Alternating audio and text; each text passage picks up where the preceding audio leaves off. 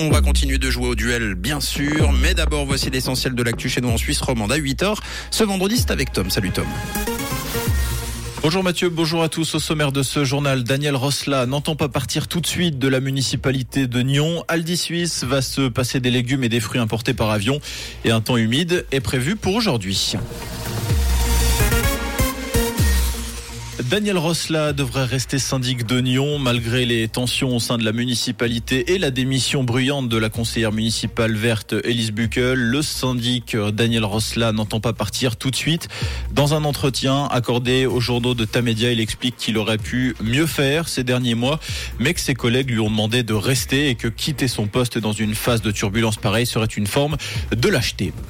Lausanne a inauguré hier son site ultra sécurisé regroupant les quatre centrales d'urgence. Le siège administratif de l'établissement cantonal d'assurance situé près de la Blécherette accueillera dans le courant de l'année le 117, le 118, le 144 et le numéro des médecins de garde.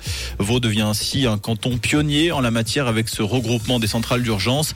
Chaque année, en moyenne, quelques 250 000 appels au 117 sont enregistrés et 135 000 appels au 118, 237 000 appels au 144 et 247 000 à la centrale téléphonique des médecins de garde.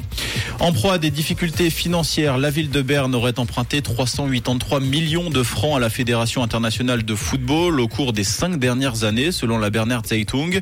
En manque de liquidité, la municipalité a passé un accord avec la FIFA, une organisation riche de plusieurs milliards qui était à la recherche d'opportunités pour placer de l'argent.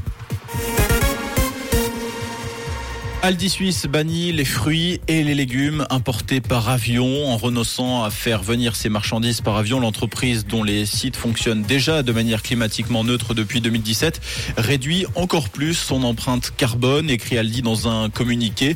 Le distributeur allemand va également limiter la publicité pour les fraises uniquement à la période de leur récolte en Suisse. À l'étranger, aux États-Unis, la Cour pénale de Manhattan doit annoncer aujourd'hui la peine infligée à la Trump Organization, reconnue coupable en décembre de fraude fiscale.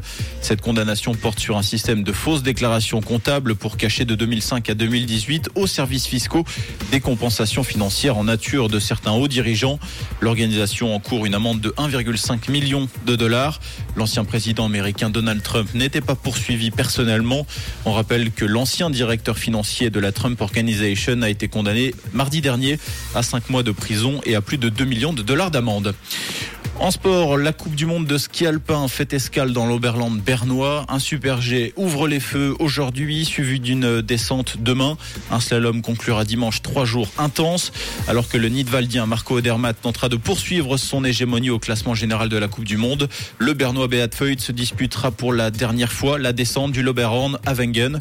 Il mettra un terme à sa carrière une semaine plus tard à Kitzbühel.